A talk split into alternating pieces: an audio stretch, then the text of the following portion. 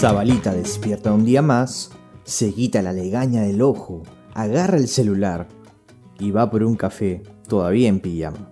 Se sienta, prende la compu y mientras se mentaliza para un día más de trabajo remoto, se pregunta, ¿en qué momento se jodió la idea de que Twitter es el Perú?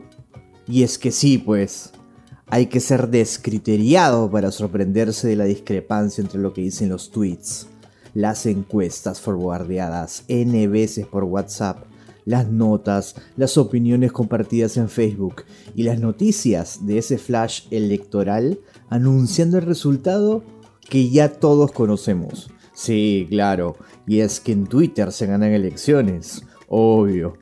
A ver, va con manzanita, Zabalitano. Si tienes un trabajo, ya estás un paso adelante. Si ese trabajo puede ser resuelto desde la seguridad de tu casa, van dos.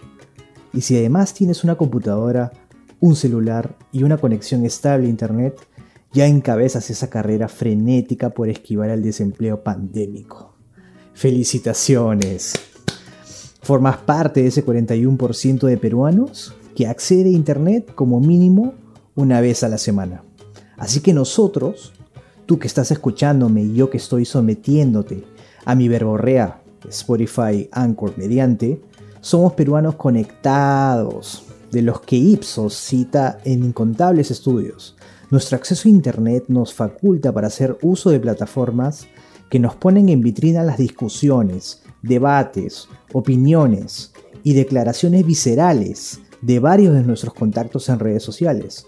Y entonces creemos descubrir que estamos informados sobre todo lo que acontece en el Perú.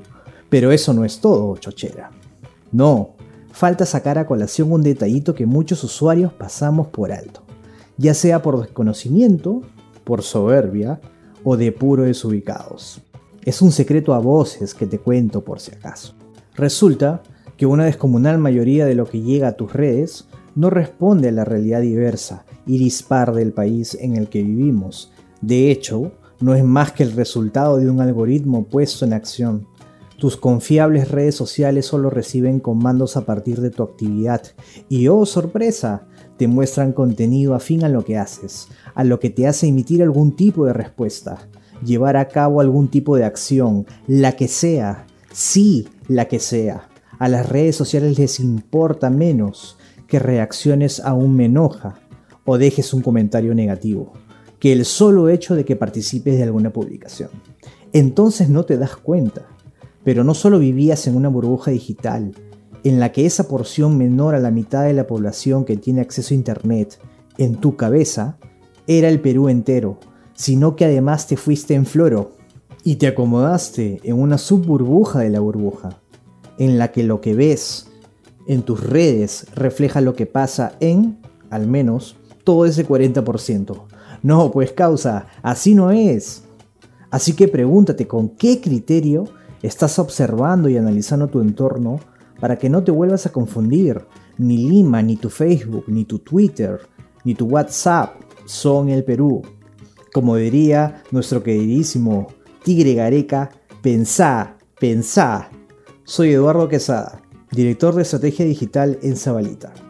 Y te invito a acompañarnos en un próximo episodio para analizar por qué se jodió algo más de todo eso que está jodido. Thank you.